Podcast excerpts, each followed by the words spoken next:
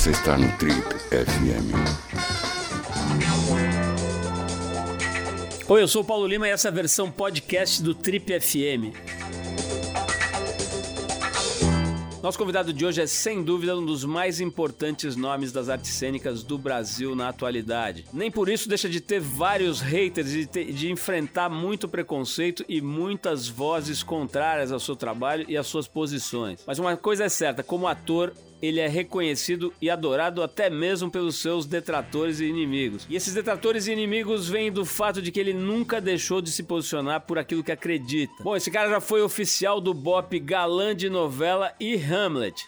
Ele nasceu em Salvador, mas foi criado numa cidade que hoje foi inundada, nem existe mais inundada pela represa de Itaparica, no sertão da Bahia. Ele começou no teatro ajudando como podia, varrendo o palco, decorando o palco até um pouco mais tarde explodir literalmente com a peça A Máquina, que revelou, além dele, os atores e parceiros Lázaro Ramos e Vladimir Brista. Na televisão ele começou na Rede Globo como um tipo, que é uma categoria de interpretação que fica ali um pouco acima do figurante. Hoje em dia você consegue vê-lo nas telinhas na reprise da novela Paraíso Tropical. Foi um grande sucesso de 2007 no qual ele faz o emblemático Olavo, que era par da Bebel, uma garota de programa interpretada brilhantemente pela Camila Pitanga. Tá no Netflix que o lançou para a carreira internacional com a série Narcos. Ele estreou no ano passado Sérgio, sobre o carismático e ousado diplomata carioca Sérgio Vieira de Mello. No cinema, uma longa carreira que começa lá atrás em Carandiru e vem com vários filmes até chegar no filme que ele estreia agora em novembro, Marighella, um filme bastante polêmico que gerou muita, muita polêmica e que é bastante esperado até por causa disso. Estrelado por ninguém menos do que seu Jorge e um grande elenco. Bom, já deu para perceber que eu estou falando de ninguém menos do que o genial Wagner Moura. Bom, Wagner, não preciso nem falar, cara, o prazer que é retomar contato com você, cara, a admiração que a gente tem pelo teu trabalho, principalmente pelo jeito como você vive, como você se coloca, como você se coloca no mundo, né? Então vai ser ótimo aí retomar, bicho. Eu tava te falando aqui antes de começar a gravar é, já repeti isso algumas vezes aqui no programa, né, cara? Eu sempre, a minha noção de tempo é bastante vaga. Eu sempre acho, eu acho que quando as coisas são mais antigas, elas têm 5 anos. Quando elas são mais recentes, elas têm 2. A minha, as minha ordem de grandeza é essa. Então eu falei, bom, acho que o Wagner teve aqui faz uns 5 anos, tá? Acabei de ver que faz 11 anos, bicho. E, pô, o mundo deu uma, uma, uma mudada radical, como você falou, né? É, talvez tenha sido o período da maior revolução, né? De, em todos os níveis, né, cara? A questão ambiental se tornou mais evidente, né? Se alguém tinha alguma dúvida nesses últimos 10, 11 anos, elas foram dissipadas, né, cara? Até enchente no metrô de Nova York já teve em função dessa questão ambiental e milhões de outras questões, né? De, de e, bom, não vamos nem entrar no que aconteceu com o Brasil nesses últimos anos, mas eu quero te fazer uma pergunta que é mais importante do que tudo isso, cara que é o seguinte: 11 anos atrás você me falou que estava na faixa azul de jiu-jitsu. Eu quero saber se você evoluiu alguma coisa, você continua na azul, pegou aqueles paradrapinhos na ponta ali, alguma evolução nessa arte, nessa nobre arte ou não? Quer dizer que há 11 anos eu estava na azul. Interessante, que, que a minha noção de tempo também é igual à sua, pior ainda. É, é, porque na minha cabeça eu estou agarrado na, na, faixa roxa já tem 10 anos, então não, então não é bem assim. Né? Eu devo ter pegado a roxa então logo depois dessa conversa com você. Porque eu, eu não consigo evoluir muito no jiu-jitsu, cara, porque eu, não, eu começo a treinar, dou uma sequência no treino, aí paro para fazer um filme não sei aonde. Aí volto, quando volto, come, começa tudo de novo. Muito moleque que eu ensinei a passar guarda e tudo, hoje é faixa preta, casca grossa. duríssimo, assim. Ainda tenho o meu sonho de pegar minha faixa preta antes dos 50, eu tô com 45. Esse tipo de coisa, cara, é engraçado porque a gente fala meio brincando, mas essas coisas são importantes na vida da gente, né? Que é você ter você ter é, continuidade, né, longevidade em certos projetos que às vezes não são seus projetos principais de, de vida, sua família, seu trabalho, mas são coisas muito importantes. Por exemplo, isso, né, você desenvolver um aprendizado de uma arte qualquer, seja uma pintura, ou uma música. A gente vai falar até da sua banda daqui a pouco, mas queria ficar nessa história do jiu-jitsu, né? O que, que, importância isso tem na sua vida? É uma, é uma coisa assim menor ou qual é a importância? Não, eu, eu, eu, é o único esporte que realmente eu posso dizer que eu pratico, assim. Eu, eu nem posso dizer porque eu não estou praticando. Na pandemia, por exemplo, não treinei nenhum dia porque não queria estar em contato com ninguém. E é isso, cara. É, é, é uma... Mas o jiu-jitsu, apesar de ser um exercício de frustração muito grande, porque sempre quando eu começo a evoluir, eu paro, aí volto, aí volto fora de tempo, volto sem. E aí é, é sempre difícil. Mas o jiu-jitsu é um negócio muito importante, sim, para mim, porque, primeiro, que eu acho que é o único esporte que eu, que eu posso dizer que eu pratico, mesmo que de forma não muito constante. E segundo, porque ele me ensinou já muita coisa. Assim, eu, eu tenho ouvido agora, visto umas entrevistas muito boas do Rickson sobre o, o lançamento do livro dele. É, e eu tive a oportunidade até de treinar com o Rickson na época do Tropa, do Tropa 2. E o jiu-jitsu é um negócio que ensina é, é, muito sobre ficar tranquilo no, no, no meio do, da pressão, né? Assim, é, é, bater, assim. Eu, no começo, né? Você é jovem, você não quer bater, você segura. Hoje em dia, meu, começa a doer, eu bato meu braço. Então, você também vão passando, vão sendo fases também que você vai tendo ali com a, com a luta, né? Mas o negócio de respirar é, e de segurar a onda debaixo de uma pressão grande é um negócio que o jiu-jitsu me ensinou muito. Wagner, tem, é, a gente estava falando aqui, cara, sobre. É, é, eu perguntei onde você estava morando, né? Você falou, ah, eu tenho. Eu moro onde eu estiver trabalhando, né? Apesar de ter uma casa e tal. Isso, pô, tem um lado que é fantástico, né, cara? Essa coisa de ficar, é, vamos dizer assim, transitando, né, por lugar. Você chegou a morar na Colômbia um bom tempo, né? Quando você foi lá estudar, eu me lembro você me contar isso em algum papo, né? De você foi lá, assim, sacar um pouco a, a cultura do lugar, né? Como é que a coisa funcionava, e depois para filmar tal. Mas também, cara, tem uma, uma coisa de não ter raiz, né? De não criar raiz em lugar nenhum, que deve ser meio. Deve ser meio esquisito, né? É, ao mesmo tempo, cara, eu, eu li aqui, eu não, eu não sabia disso, ou se eu sabia, eu não lembrava, que a sua cidade natal desapareceu, né?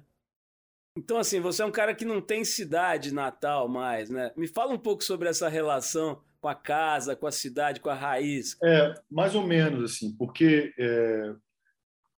Bom, é, são, é interessante, assim, são, mas são muitas, muitas coisas que você levantou aí, Paulo. É, a cidade onde meus pais nasceram, onde eu passei uma parte grande da minha vida, chama Rodelas. A cidade foi inundada pela barragem de Taparica e já não existe mais. Hoje, foi constru... Hoje existe uma cidade chamada Nova Rodelas, na qual eu vivi também uma época eu nasci em Salvador, mas tem uma relação muito, muito profunda com, com o sertão da Bahia. Eu, embora, embora eu, eu, eu diga que eu realmente more onde estou trabalhando e a experiência de, de, de, ter morado na Colômbia e de ter passado esse tempo em Los Angeles é, tenham sido experiências muito boas para mim e para minha família, porque as minhas crianças aprenderam espanhol, se viraram, foram para outros, sabe, chegaram sem saber falar inglês e, e se resolveram. Acho que isso é muito bom. Assim, os meus filhos foram ganhando muita autonomia e conhecendo muita, muita crianças e pessoas de outros lugares do mundo e eu fico muito feliz de ter pro, proporcionado isso para eles. Assim.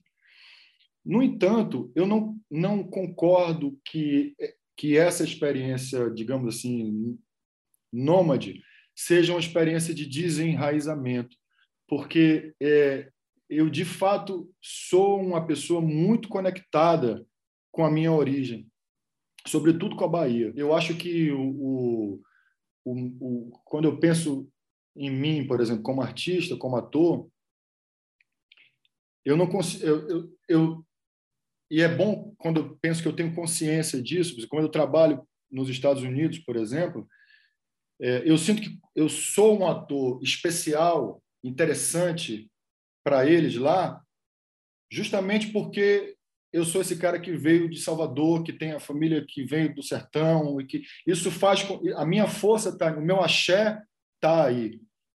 É, é, eu, não, eu, não, eu não, não, não, tento passar por algo parecido com o que eles são aqui lá, né? É, e eu tô e, e, acho que a minha o meu pensamento, a minha produção, o meu filme, o Marighella é o filme que eu dirigi, que é um filme que eu acho que sintetiza muito a minha relação artística com o cinema e com o Brasil e com o cinema brasileiro, é um filme profundamente brasileiro, né? É um filme sobre o Brasil, sobre o momento do, do, do, do Brasil, da história do Brasil. Assim, é, é eu eu eu eu tô com onde quer que eu esteja, eu estou sempre absolutamente conectado com o que está acontecendo no Brasil é, o tempo inteiro, o tempo inteiro, o que gera sentimentos é, díspares às vezes, assim.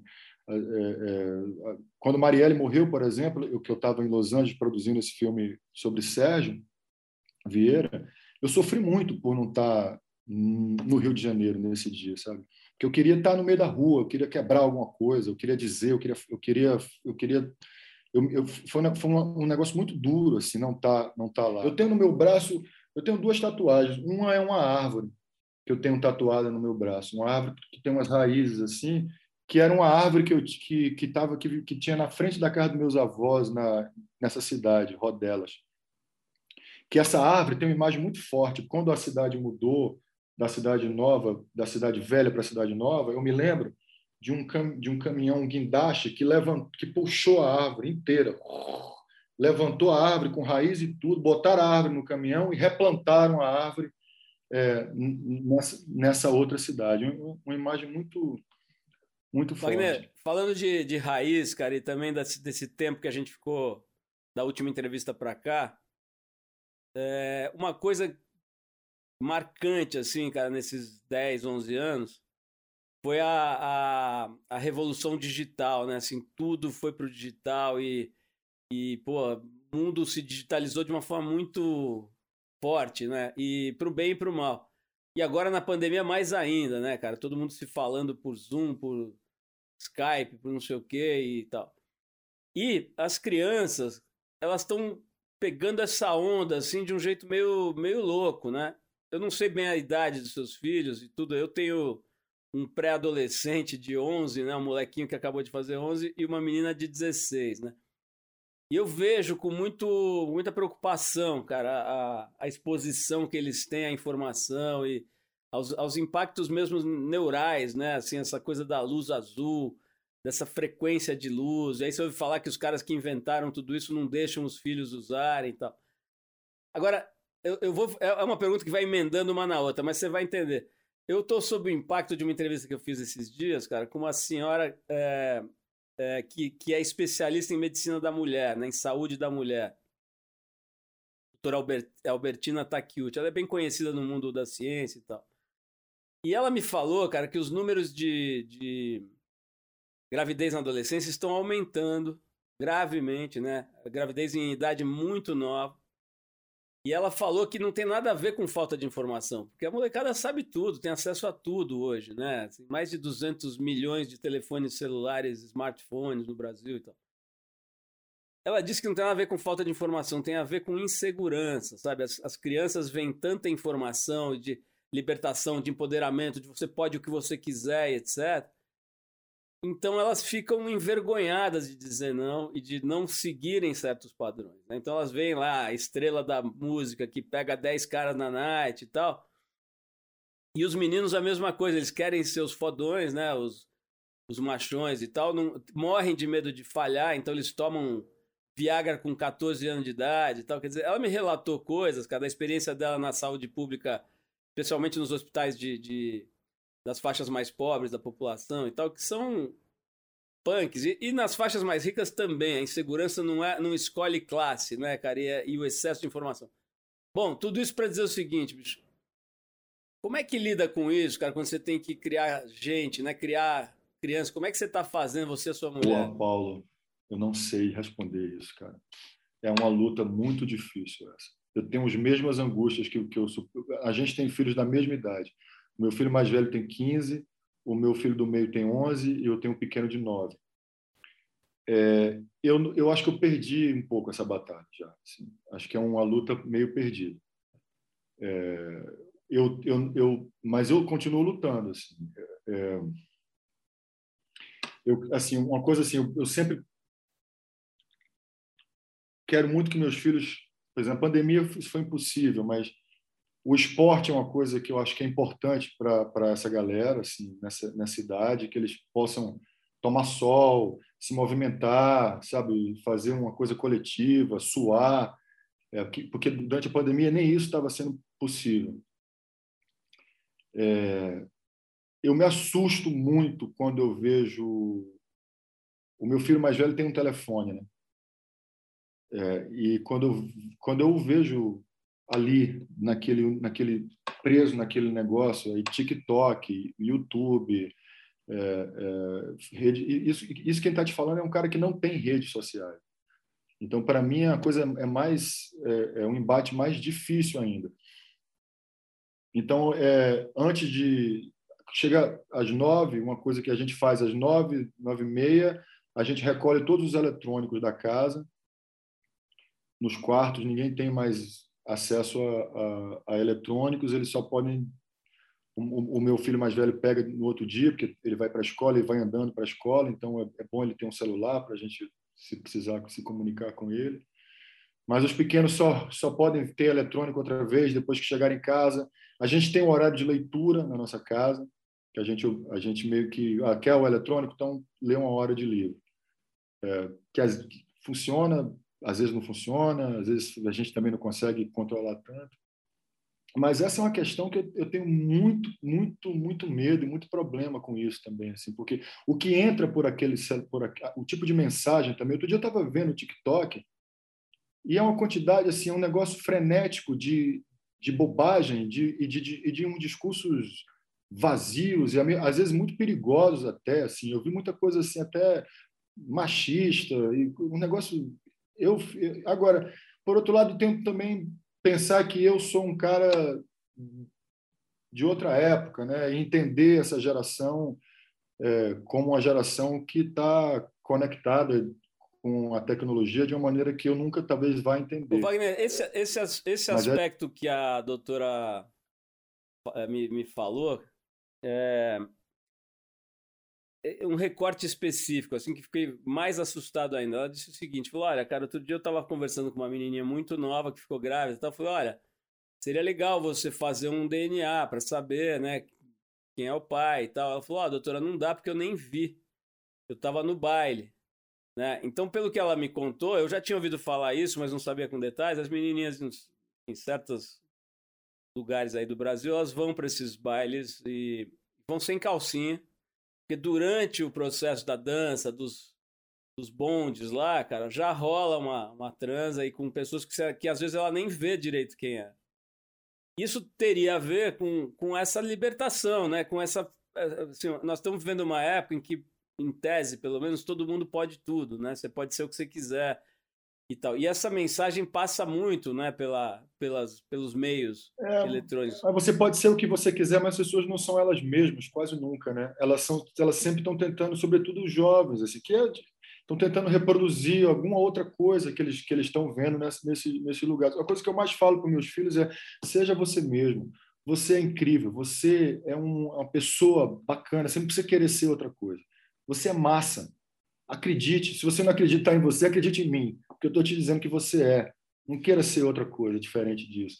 Mas é um negócio de, fácil de falar, mas difícil de você botar na cabeça de um, de um, de um menino, de, de uns jovens que estão expostos a essa, essa quantidade toda de, de informação e que naturalmente a gente quando era adolescente também é uma época de, de, de, muita insegurança, né, Paulo? Assim, que você quer ser aceito, você quer ser amado, você quer que um grupo te goste de você, você não sabe bem quem você é, sabe? É, é uma fase foda mesmo, difícil. E eu acho que ela, ela é, esse acesso aí ilimitado a, a, a, aos eletrônicos e às redes sociais só, só piora é, essa, essa coisa. Eu fico achando que tem que a gente tem, tem que eu mesmo na minha vida vou sempre dando passos mais para sabe para minha relação com a, com a, tecnologia vai sempre ficando mais, é, eu, vou, eu vou indo mais para trás.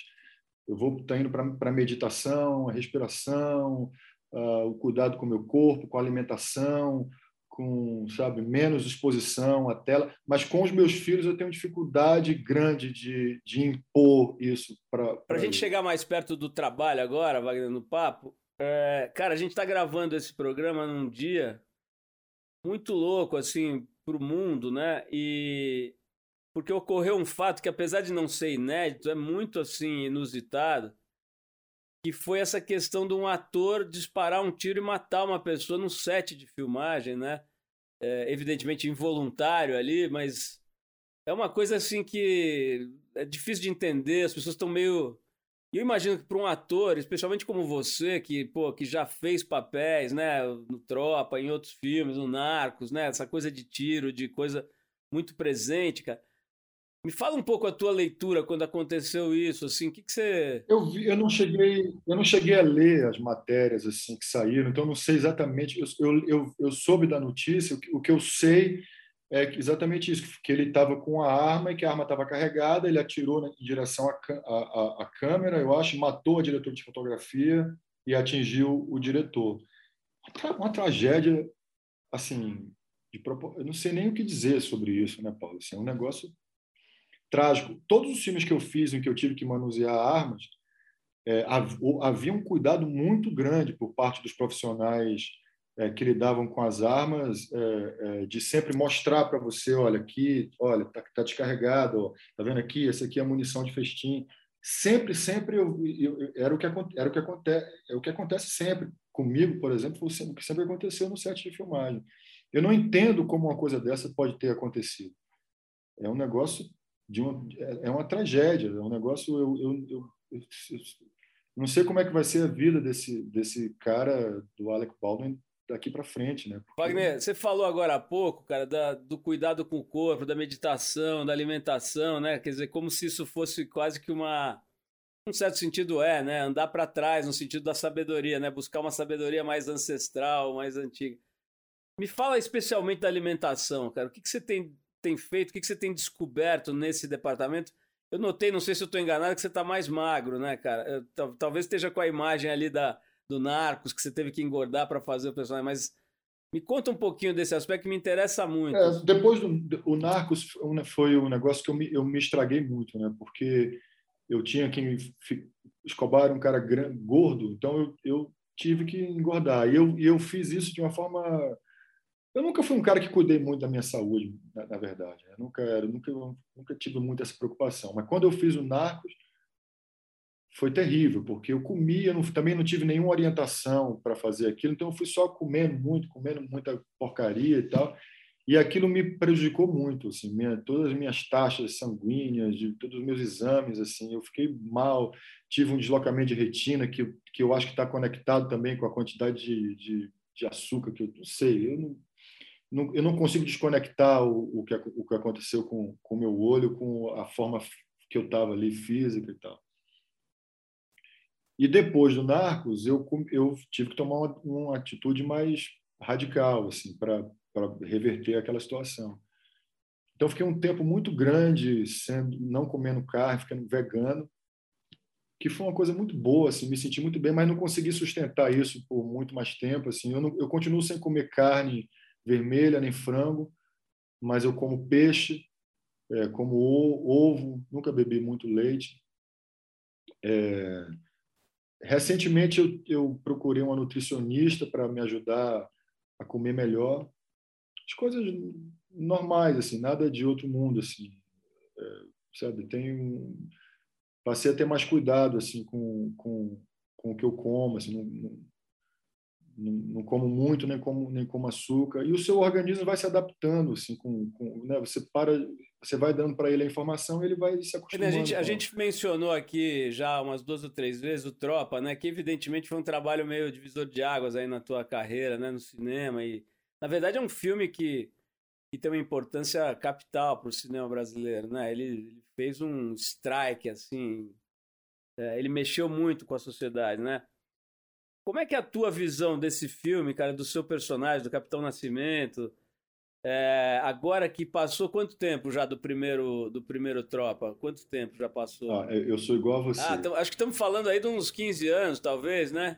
Dessa, dessa vez eu consigo dar um chute. Como é que é a tua análise em retrospectiva agora, cara, daquele personagem, daquele filme, assim, o que ele representou para o Brasil e para você? Eu gosto muito dos filmes, Paulo. Eu acho que foram, que foram filmes importantes, assim, bem feitos. Uma coisa que eu aprendi com, com o Zé Padilha é que e que me influenciou quando eu, quando eu dirigi Marighella é que um, o cinema político é, ele, não, ele, ele pode ser popular, sabe? E o, o Tropa é um filme que é bem feito, bem filmado, com linguagem, é, muito político e extremamente popular.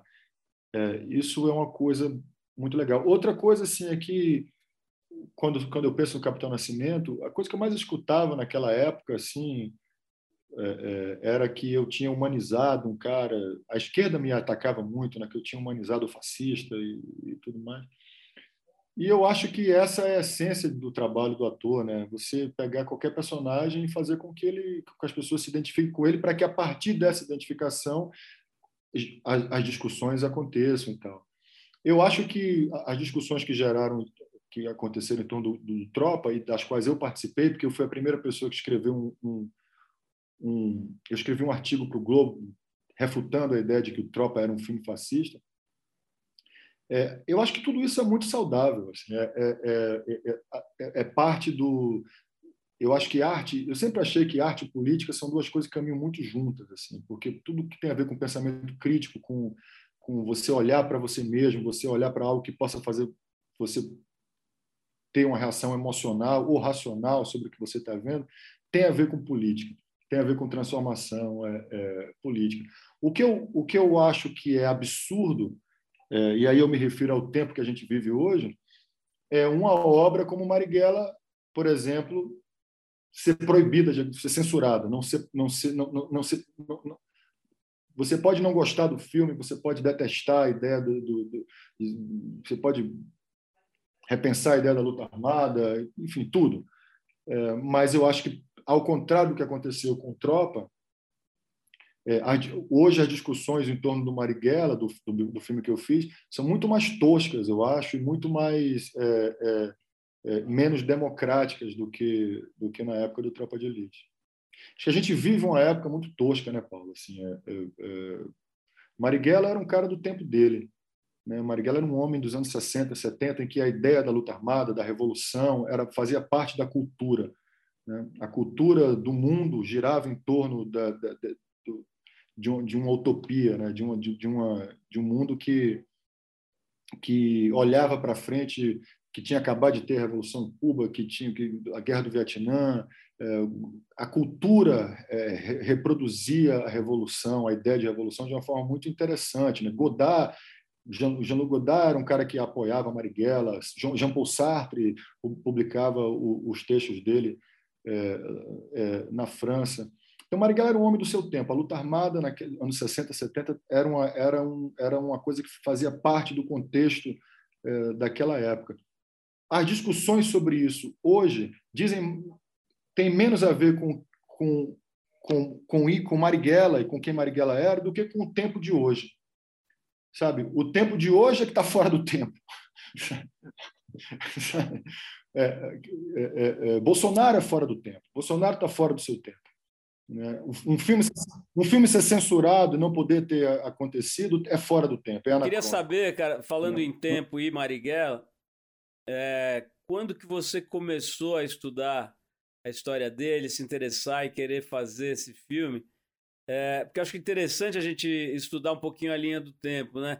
Esse, esse, projeto ele é de antes do governo Bolsonaro, imagino, né? É, esse projeto começa em 2013. Ah, então, eu queria saber a, é, é, a, gênese desse projeto, né? Como é que você se é, teve contato primeiro pra, com essa história, com esse personagem, começou a se envolver e resolveu é, levar à frente um projeto que pô, levou anos para ser produzido e agora encontrou essa gigantesca barreira né, aqui no Brasil. Como é que foi essa, essa linha do tempo? É, essa, essa barreira anacrônica a qual eu estava me referindo, que, que, que, na época do Tropa não havia. Né? É, não havia. O Tropa foi um filme debatido, é, tentando responder mais aquela sua pergunta sobre como eu vejo o Tropa hoje.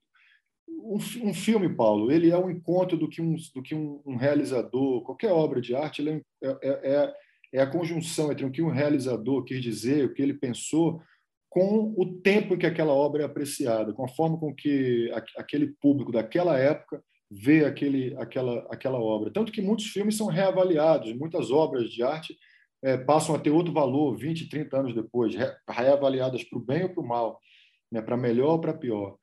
É, é, então, a, o encontro do Tropa de Elite com aquele público daquela época é um, é, era era aquele. As discussões sobre é fascista, é de direita, não é? Eu acho que eram muito bem-vindas. Eu estava ali de presente no debate e, e, e, e, firme, mas eu acho que aquilo ali é um exercício democrático. É, o caso do, do, do, meu filme hoje, eu, de novo, é diferente, né? porque um filme é, é, ter sofrido as represálias, é, os ataques, a, a, as calúnias, as, as, a, a, censura, as ameaças que o meu filme sofreu, cara, é, isso é fora do isso é fora do tempo, isso é fora da, do, do, do de, de, de, qualquer é, ideia de, de, de democracia, de, de, viver num país democrático é, em 2021. Né? Então, é um filme que foi difícil de captar. A gente começou a captar dinheiro para o filme é, em 2000 e logo depois do golpe contra Dilma, ali em 2016, já foi dificílimo, porque já havia uma onda conservadora muito grande. Embora a possibilidade de Bolsonaro ser presidente naquela época ainda era, as pessoas tratavam como uma certa piada e tal, e tudo, mas já havia um recrudescimento do discurso conservador é, nessa época. Aqueles caras do MBL já nessa época botavam a minha cara num, num cartaz chamando de ladrão da Lei Rouanet. Já havia um discurso muito forte de, de criminalização é, dos artistas, né, da, da, da produção cultural, que é uma característica historicamente uma característica do fascismo, né, do, se você for estudar todos os a história dos regimes fascistas, você vai ver que os primeiros a serem atacados são é o pensamento crítico, são os artistas, são a universidade, é o negacionismo com relação à ciência, é, é, é, enfim. Então, nessa época já foi muito difícil a captação de, de recursos para o filme. Quando a gente filmou, final de 2017, já era governo Temer, é, e também foi muito difícil. O filme, a gente sofreu ameaças, as pessoas diziam que iam no set quebrar tudo e bater na gente e tal. Quando lançamos o filme em 2019, a mesma coisa em Berlim, né? O filme foi lançado em Berlim, aplaudido de pé por 10 minutos. O filme teve uma carreira inacreditável no circuito internacional, sempre com muito sucesso. O seu Jorge ganhou prêmio em vários festivais, ganhou na Itália, ganhou na Índia. Enfim,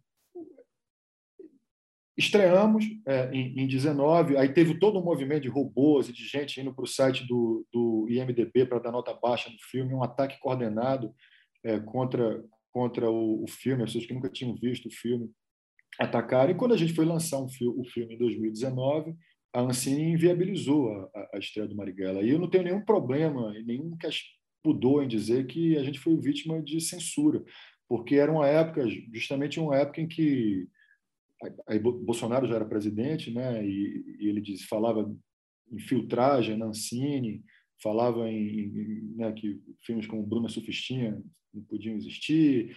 E não foi com Marighella, é, editais LGBT começaram a ser cancelados. De, de, é, é um, é um, Paulo, esse é um, um, um governo de, que é um projeto de destruição, não só da cultura, né, mas um projeto de destruição de tudo que existia de bom no país. Assim, a gente vai demorar um tempo para reconstruir, é, se refazer do, do estrago causado por esse governo, que, na minha opinião, hoje, é, é, em 2021, está é, muito mais interessante. Estreia hoje também é interessante, né? porque quando eu digo que as, o filme é uma conjunção do, do, do, que, do que um realizador quer dizer com o momento que esse filme estreia, é, é interessante pensar que, que Hoje é um momento em que a maioria, a grande maioria da população brasileira já se deu conta da tragédia que é esse governo, ao contrário da época em que o filme estrearia, que era ali no início de, de 2019. Wagner, tem, entre outros aspectos muito legais desse trabalho, cara, tem a questão do da tentativa de trazer o Mano Brown para o papel, né? Eu estava lendo isso, eu nem sabia, eu estava lendo isso agora pesquisando para a entrevista. No fim, ele acabou participando da trilha, né? Pelo que eu vi, mas acabou que não, não, não casaram as agendas, alguma coisa assim. E o, e o seu Jorge fez o papel brilhantemente. Mas como é que foi essa ideia, cara, de querer o Mano Brown, que até onde eu sei tem pouquíssima ou nenhuma experiência como ator, né? É, não era uma ousadia muito grande, um risco muito grande? Era. Por isso que era bom. O, o, o, o, toda a ideia de fazer esse filme é uma ideia arriscada, né? meu primeiro filme, logo meu primeiro filme é um filme gigante, histórico, de, de, de, com cena de ação, com um milhão de personagens, com uma mistura de gêneros, com implicações históricas e tudo. Então, todo sentido havia que dentro de, de, dessa, dessa proposta o protagonista fosse Mano Brown. Não conheço ninguém mais Marighella hoje em dia do que, do que Brown. E, inclusive, eles, eles eram parecidos. Né? Bra, tanto Brown quanto Marighella são filhos de, de mulheres negras e, e homens brancos. Então, a gente chegou a trabalhar um tempo com Brown, é, que é um cara por quem tenho admiração enorme. Assim, acho um dos, dos, dos grandes artistas brasileiros assim, da nossa época. E, mas era uma época que os Racionais estavam fazendo muito show. Eu precisava de, de, de um ator muito disponível para protagonizar esse filme. É, e eles estavam fazendo shows quase todos os dias. Ficou muito difícil para o Brown conciliar as agendas. A gente tentou até o fim. E se ele tivesse feito filme, se ele tivesse tido tempo de preparação, ele teria feito muito bem. Teria sido porque ele é um cara muito talentoso. Mas não deu. E aí, e aí a gente veio com o seu Jorge, que, que é uma das pessoas mais talentosas que eu conheço. O, o, Wagner, antes de falar, eu vou querer te ouvir um pouquinho sobre o seu Jorge, mas eu estava revendo esses dias o Carandiru, e você tá lá, moleque, né? Você e uma legião, o Lázaro, que é seu amigo de desde sempre, né? E vários outros atores, todo mundo jovenzinho ali, mó barato rever o Carandiru, que é uma obra importantíssima, né? E você fez brilhantemente lá, mas é, é, com toda essa história de, de, de, ator já longa, né? Apesar de você ser jovem aí, 45, mas assim, uma trajetória já longa, né, de ator você entra para dirigir um filme na faixa roxa, na faixa branca, na faixa azul. Em que, como é que você se sentiu a hora que abriu o set ali e falou agora é com você? Em faixa branca valente. Sem medo. Eu estava também trabalhando ali com muita gente que eu que eu conhecia, sabe? Assim, é, é, eu, a minha equipe era tive a melhor equipe de cinema que um primeiro diretor poderia ter, assim, gente que eu conhe... que já tinha trabalhado comigo em outros filmes como ator é... e que queria contar aquela história, queria que aquele filme acontecesse, queria que aquela história, um filme sobre Marighella, mesmo diante de todos os problemas e ameaças e, e desafios, que aquele filme acontecesse. Havia uma, uma eletricidade muito forte no set de filmagem o tempo inteiro, por conta das circunstâncias mesmo que a gente que a gente estava vivendo e, e, e porque é, é, eu acho que tinha uma vontade de todo mundo, assim, de que tinha um carinho muito grande. O, o Paulo, eu, eu, assim, eu acho que em último eu só faço filme sobre amor. Marighella é um filme sobre amor, sabe? É sobre é um filme sobre pessoas que que amam. É, é, eu só eu só consigo fazer qualquer coisa assim e, e essa energia estava ali no, no, no, meu set o tempo inteiro, sabe? Com os atores, com com, com a equipe. É, nós fomos 25 pessoas ao Festival de Berlim, nunca vi isso na vida. Nenhum, nunca foi um festival de cinema com, com, uma, com, com uma equipe com mais de três, quatro pessoas. Que agora, quando a gente for lançar o filme aqui, você vai ver, todo mundo vai estar lá, porque a gente fez um negócio que a gente sabe que foi muito potente para todos nós, e a gente fez também uma obra que a gente sabe que, que, que é importante para o momento do Brasil, para essa discussão a qual você se refere, essa discussão que, que tentou se interditar, é, é, sabe, esse debate que o filme pode gerar, nós temos consciência que nesse momento do, do pelo qual o país passa, ela, ela é importante. Então, foi, eu me senti muito confortável, cara, no set, assim, como diretor, sabe? Porque estava cercado de gente de, de, com tesão, e as coisas que eu não sabia, eles me ajudavam, sabe? Me, é, me, me, me, tiveram muita generosidade. Wagner, e, e, o seu Jorge, né? Eu me lembro assim, como não lembrar né, do Zé Galinha, né? Do, do, lá do Cidade de Deus, né? Que ele brilhantemente já tem muitos anos, quer dizer, um cara que já com experiência, inclusive de filmes nos Estados Unidos importantes e com diretores estrangeiros e tal.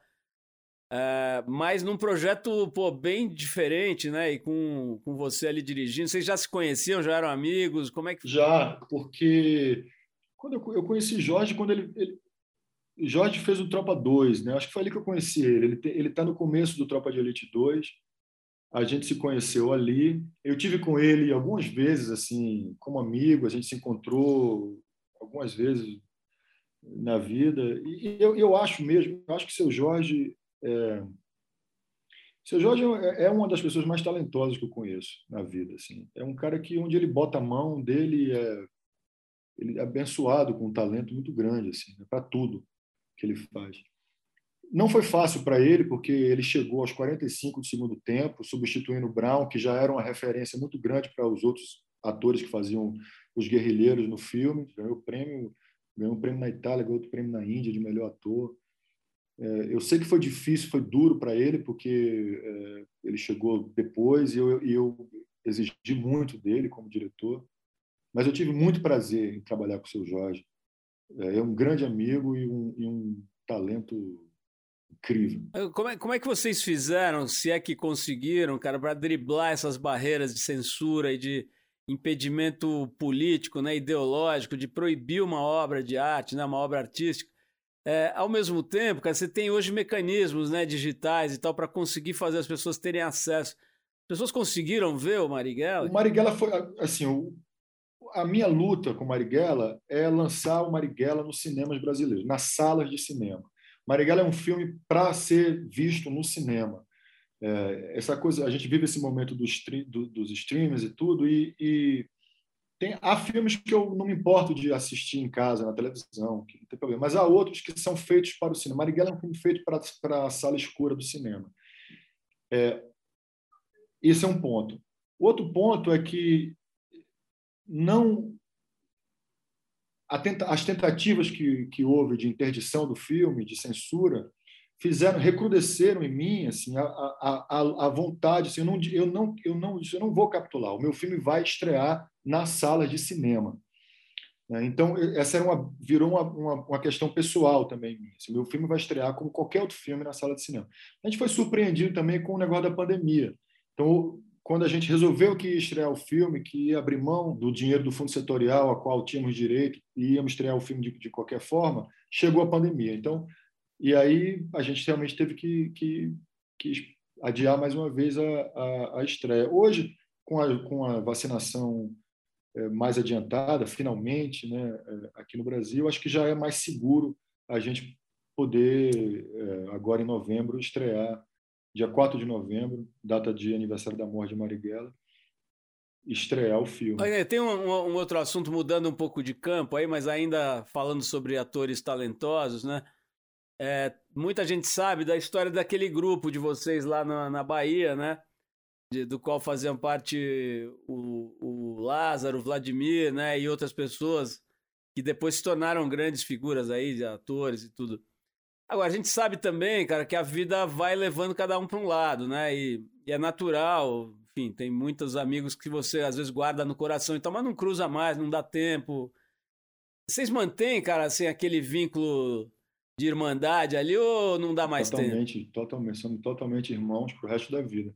A gente tem um grupo de WhatsApp que é ativado diariamente com uma quantidade muito grande de besteira, outra quantidade grande de afeto, outra quantidade grande de, de assuntos relevantes. É, vamos passar o final de ano juntos esse ano. Assim, Vlad e, e Lázaro são, são meus irmãos. Né? Nós três temos apartamentos no mesmo prédio em Salvador. É, assim, a gente tá, nossos filhos são amigos, são nossos filhos, são, são todos sobrinhos um, do, um, dos outros e tal. É uma amizade, é, embora eu, eu, a gente não esteja se vendo toda hora, porque cada um está num lugar, a gente é muito, muito, muito próximo. É, para nós é, é bonito, cara. Eu, eu gosto muito disso, assim, de ser cronista da vida dos meus amigos, assim, sabe, de acompanhar. Embora isso que você falou seja verdade, há amigos que você, com o passar do tempo, seguem no seu coração, mas que você perde ali aquele, aquela, aquela referência. Mas eu, eu, eu tenho muito orgulho da minha amizade com, que, com Lázaro, com Vlad, com Marcelo Flores com esse baiano que saímos ali junto da Bahia, né? vivemos um bocado de coisas juntos e, seguimos opinando na vida, nas vidas uns dos outros e nos ajudando, sabe? Assistindo as coisas que os outros que um faz e sempre sempre conectados. Lázaro vai lançar o filme dele agora, em, em novembro. Falando falando que... dele, Wagner, que aliás é, foi gentilíssimo aceitando o nosso convite para apresentar o Trip Transformadores, que esse ano não pôde acontecer no palco, né? Então aconteceu na televisão, a gente fez uma série de cinco programas de televisão com o Lázaro como MC, né? E na época, é...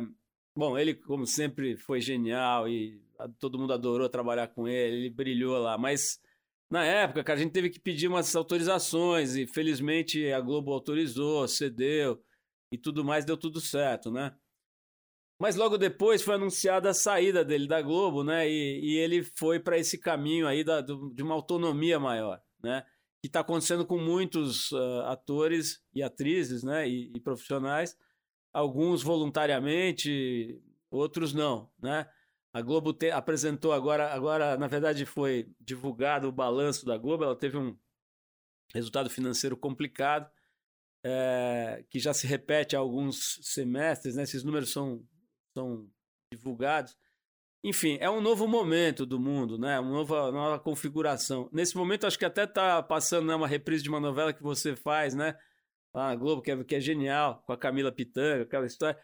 Mas assim, o meu ponto aqui é o seguinte, cara, como é que tem sido para você? Acho que foi um grande sucesso, né? Essa ideia de, de ter mais autonomia, de poder fazer os projetos. O Narcos é um, é um dos trabalhos mais incríveis, assim, de um ator brasileiro nos últimos tempos, sem dúvida, né? O Sérgio também. Mas conta aí um pouquinho dessa vida de autônomo, né? De, de não ter talvez uma segurança que uma empresa te dá, por outro lado, você ter um canvas, né, uma tela em branco para poder pintar. Me fala um pouquinho disso. Essa sempre foi uma opção na minha vida, Paulo. Assim, é, eu nunca eu nunca me senti confortável com a possibilidade de alguém estar tá me pagando mensalmente um dinheiro e, e aí eu, eu, eu ao mesmo tempo eu estar tá recusando trabalho. Ah, não quero fazer isso. Você está recebendo, você tem que fazer, eu acho. Então, eu, eu nunca quis estar na situação em que eu, em que eu não quisesse fazer uma coisa e, e fosse obrigado a fazer porque alguém estava me, me, me, pagando por isso. Minha opção sempre foi por aí, assim, de, de poder fazer o que eu quisesse, embora, claro, assim, aí toda escolha pressupõe uma perda, né? Eu nunca tive essa estabilidade financeira de, de contar com aquele dinheiro todo mês. Mas, ao mesmo tempo, também nunca tive muita ambição de, de, de, ter muita grana e tudo, então eu faço faço só as coisas que que eu que eu, eu entendi muito cedo que sempre que eu logo no começo da minha vida, se quando eu fazia uma coisa que eu não queria muito fazer, eu era profundamente infeliz. Então eu, eu, eu optei por, por a minha felicidade. Para algumas pessoas isso não, não, não, não é tão grave assim, né? Ah, vamos lá, tá, vou lá e faço. Tá. Eu só faço coisas que realmente estou profundamente comprometido com, com elas. E hoje é uma realidade né, muito grande. Assim, né? Hoje em dia é bom, os streamings estão todos aí, então os atores estão tendo mais opções para poder é, trabalhar em diversos outros é, canais, né, veículos e tal. Embora esses, o, as empresas de streaming estejam contratando também, né, por, por, por, tempos longos também. Cara, eu me lembrei de duas conversas, é, uma mais recente, outra mais antiga, com o próprio Zé Padilha, né, que, você, que dirigiu lá no Tropa. E agora mais recente, cara, com, com o Felipe Neto, youtuber, né? E que ficou muito conhecido e tal. E e de um tempo para cá tem se posicionado com muita veemência politicamente e tal. Inclusive a gente fez uma homenagem a ele no Trip Transformadores desse ano, ele foi um dos homenageados pela coragem e, e a forma como ele vem se posicionando. É, tanto o Padilha quanto o, o Felipe contaram para gente é, situações de ameaça, de, de violência, de né, o Padilha contou daquele assalto, aquela coisa meio esquisita que aconteceu na produtora, né? uma, uma, meio que um atentado e que, segundo ele, foi o motivo principal para ter ido morar nos Estados Unidos naquela altura. E o Felipe, cara, contou que tá tendo, teve que montar um esquema de segurança, andar com gente armada em volta e tal. Uma coisa que, pô, um, né, um cara que, é, enfim, é, é, é, é no mínimo desconfortável para dizer o mínimo, né? Então nós estamos vivendo num país, cara, que onde essas coisas estão acontecendo. Essa semana é, fizeram um ato de vandalismo lá na redação da, da revista Isto É, por conta de uma capa lá com Bolsonaro com uma coisa de Hitler. e, e aí foram lá e fizeram uma, uma, um vandalismo. Enfim, essas coisas estão acontecendo para todo lado, né? Você falou da Marielle e tal. É, você, cara, assim, é um dos, talvez seja um dos artistas que mais é, clara e veementemente tem se posicionado contra esse governo, né? Não, não são poucos, felizmente, mas talvez você seja um dos mais veementes e que há mais tempo vem fazendo isso com muita potência. Como é que é, cara, esse lado aí de estar tá num, de estar tá sendo uma voz ativa, cara, num, num momento do país em que a gente retrocedeu demais e a violência está muito presente, né, cara? Que, como é que você pensa sobre isso? Claro que no mundo inteiro a assim, própria invasão do Capitólio, com aquelas milícias armadas ali, tudo foi uma coisa né, representativa de, enfim, de, tem, tem das bolhas de, de, de, de, rede social, de, enfim, das fake news, da, né, de, da polarização, de gente, da gente que está, nós mesmos também, progressistas que vivemos dentro de um, do, do nosso mundo, nos comunicamos pouco. Tem isso tudo. No caso do Brasil, especificamente, é, a eleição, do, a eleição de, de Jair Bolsonaro, se por um lado ela é trágica, é, por outro, ela é pedagógica. Porque Bolsonaro não é um alienígena que veio de Marte. Bolsonaro é um personagem profundamente conectado com os, o que há de pior na história do Brasil. E a nossa história, a história, da, a história do nosso país, é uma história de racismo, de, uma história violenta, uma história de golpista, é uma história elitista, é uma história misógina, é uma história é, assim Bolsonaro depois da, da, da, do fim, fim da ditadura o que nós mais queríamos nós brasileiros como povo era deixar aquilo, aquilo ali para trás e começar a olhar para frente. Tanto que a Constituição de 88 é uma Constituição absolutamente progressista. É, o governo Fernando Henrique, o governo Lula, o primeiro ano do governo, do governo Dilma, eram governos que nos deram a, a, a, a sensação, uma certa segurança num, num, num Brasil democrático e progressista, que também somos, também somos isso. No Brasil democrático e progressista, é, é, que nos fez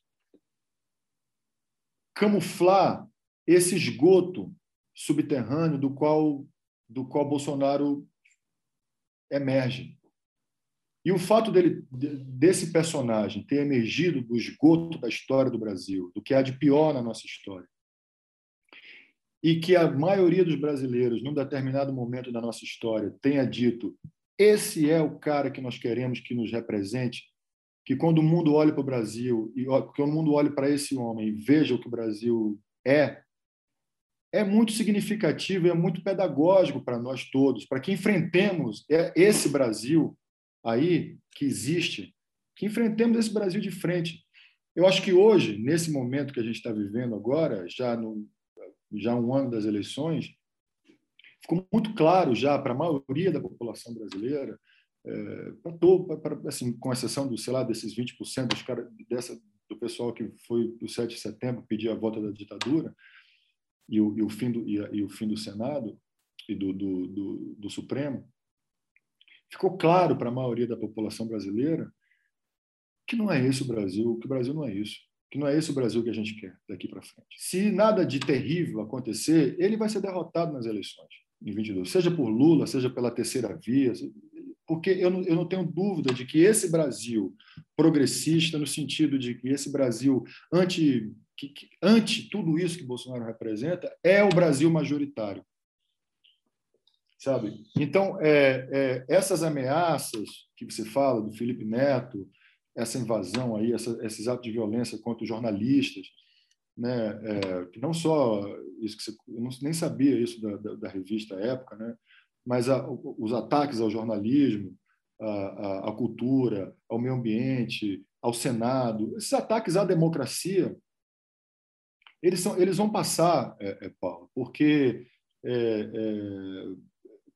é, é, é, tá, é, é como eu digo, foi, a eleição, a presença de Bolsonaro no poder, se, se, se, por um lado é trágica, por outro lado é pedagógica e importante. importante para que nos defrontemos com quem também somos, com a parte da história nossa que também é, faz do Brasil ser o que o Brasil é. Não é o Brasil que queremos ser daqui, pra, daqui por diante, mas é parte da nossa, da nossa, da nossa formação. O último, último país ocidental a abolir a escravidão, sabe? É, o, é esse o Brasil também é isso, sabe? Patrimonialista, oligarca. É, é, é, muito interessante essa tua visão, cara, do Bolsonaro enquanto, enquanto espelho, né? Mostrando pra gente uma parte do nosso rosto aí que. Agora, olha só, cara, a gente tava falando aqui meio ampassando, né? Do jornalismo, você agora falou, e pouca gente sabe que você é jornalista, né? Que você estudou jornalismo e chegou a exercer, né? Chegou a fazer o jornalismo é, o pessoal brinca daquele programa de, de sociedade lá que você participava, fazia entrevistas num programa meio de, da sociedade baiana e não sei o quê, mas assim, você tem uma formação de jornalista e, uma, e o interesse pelo jornalismo, né? E outra coisa que mudou muito, cara, nesses últimos 11 anos do nosso último papo, é, foi o jornalismo, né, cara? Assim, de uma certa forma, o jornalismo tradicional sofreu inúmeros ataques, não só ataques do tipo que a gente está falando, de violência, de coisa, mas assim, ataques das novas mídias, né? Da, da pulverização do, da, da, capacidade de emitir conteúdo, de produzir conteúdo, né? Das redes sociais e tudo isso. E isso desmontou boa parte das, das estruturas que faziam jornalismo com qualidade. Ainda restam, felizmente, algumas, né? Mas cada vez com mais dificuldades, assim. É, e, a, e a história da fake news é uma grande ferramenta, né? Para se produzir essa, essa essa revolução negativa que a gente está vendo acontecer, né? essa volta da, da, da, da, violência, da tensão, do medo, da ditadura, da, da do terror. É, queria que você falasse um pouquinho sobre isso, assim, a tua análise sobre a importância do jornalismo que resiste e, ao mesmo tempo, das ameaças né, que essa profissão, essa atividade vem é, é, é se defrontando, aí, vem com, é, convivendo com ela e tentando resistir. É. O, né? o, jornalismo é um pilar da democracia. Você pode ter, é, assim como assim como o Supremo, assim como o Congresso, é, é você, eu tenho questões com todos. Eu tenho questões com, com, com, com os grandes veículos de, de, de, de jornalismo brasileiro, por exemplo. Todos eles apoiaram o golpe de 64, todos eles continuam com uma, uma, uma postura é, é, enfim, que não é o jeito em seus editoriais, não é a maneira com que eu vejo o, o, o Brasil nem o mundo. Né? São posições com as quais eu tenho profunda discordância. No entanto, e essas instituições e, e, e outros e os jornalistas e os jornais outros menores e tudo mais são pilares da democracia. É, o jornalismo livre e o jornalismo independente não é à toa que os ataques do fascismo. Que, o que, que, é isso? O que, que Bolsonaro faz? Trump e Bolsonaro fazem dia sim, dia não. Atacar jornalistas. E esses ataques são perigosos, porque eles insuflam ali sua massa de fanáticos a praticar, inclusive, atos de violência contra, contra jornalistas. Né? Eu acho o jornalismo uma profissão, assim, os jornalistas de verdade, os jornalistas que, que preocupados com a notícia, com o fato. E, e, e, por que não dizer? Acho que, em última instância, o jornalismo é um instrumento de justiça social é, é, também. Sabe? É, e, eu tenho profunda admiração por esses é, é, jornalistas verdadeiros, que, inclusive, mesmo tendo, tendo trabalhando para grandes, grandes empresas, grandes conglomerados de comunicação, que são comprometidos com capital e tudo mais, que, mesmo assim, exercem sua profissão com dignidade com, e com e com autonomia.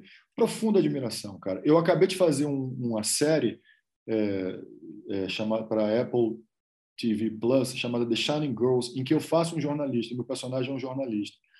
E eu gostei demais de fazer isso, porque eu, eu também eu, eu, amo filmes sobre jornalismo.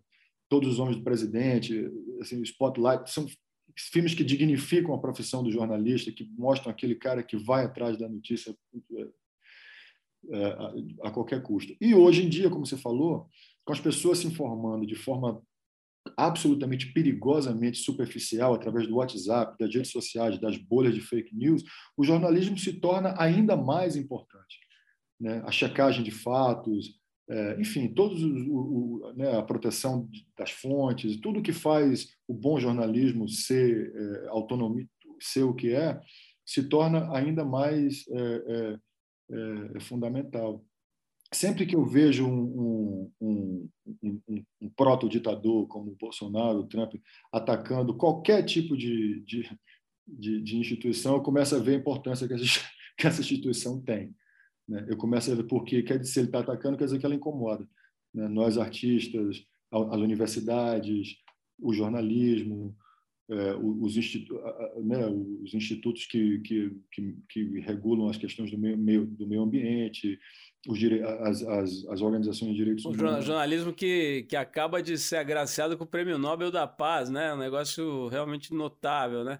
Cara, um privilégio enorme falar com você e mas assim, vamos terminar aqui. Eu quero te liberar também para suas coisas, mas é, é, o seguinte, cara, eu, eu para preparar essa entrevista, assisti algumas coisas, dei uma lida na, na, na, tua, na tua história mais recente e tal, e acabei caindo numa coisa maravilhosa, cara, que na época eu não tive o prazer de ver, fui ver agora, que a sua entrevista é, no programa Provocações, né, do, ah, do, do, Abu. do, Abu. né, e que era muito difícil, né, cara, era, era difícil, a gente via que a pessoa entrevistada ficava meio intimidada, aquela cara dele, aquela orelha dele, aquele nariz dele, e, e você estava bem jovem ali, estava encarando. E foi muito legal o programa.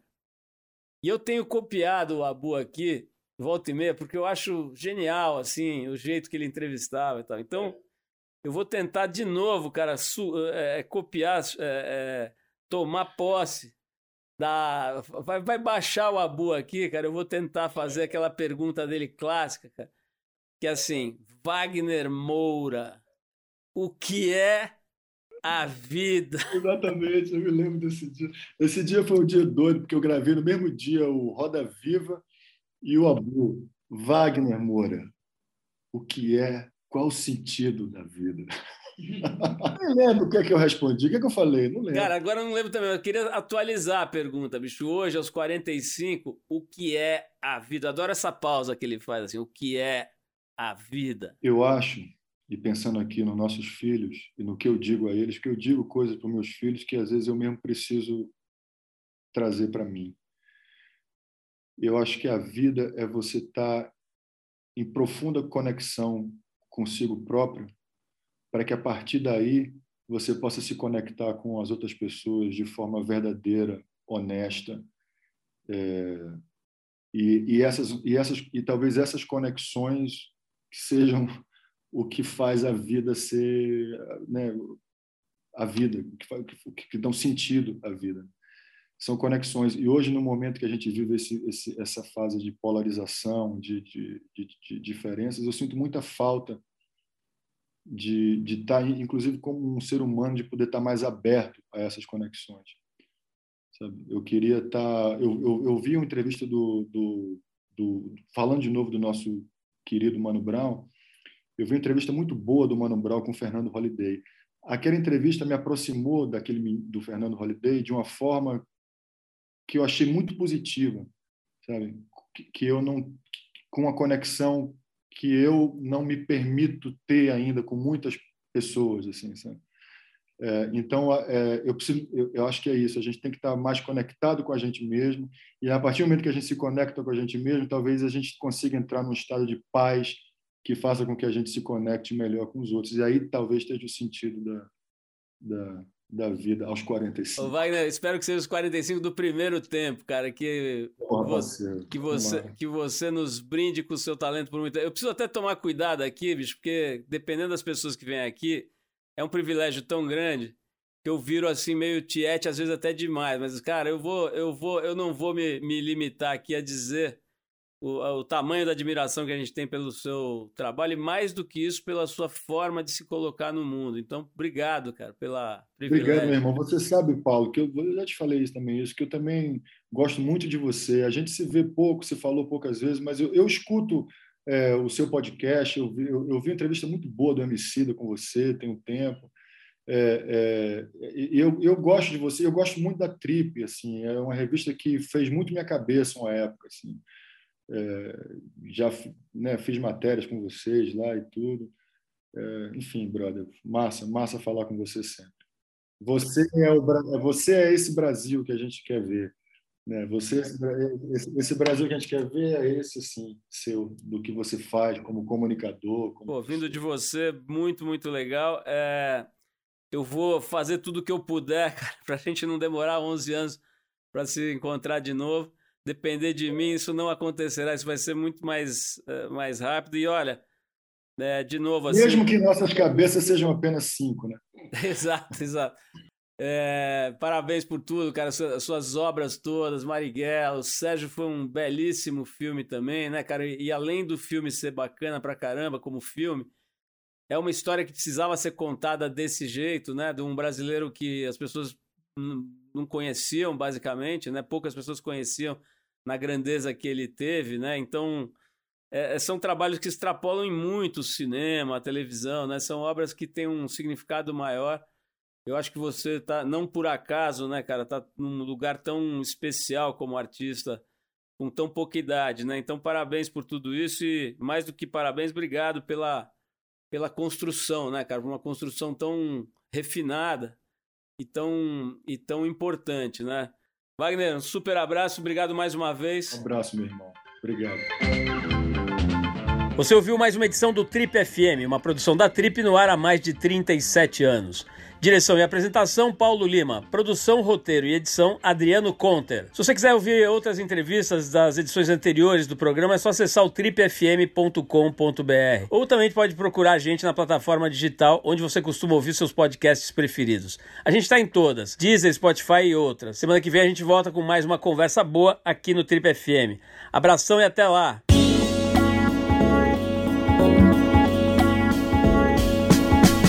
Você ouviu Trip FM.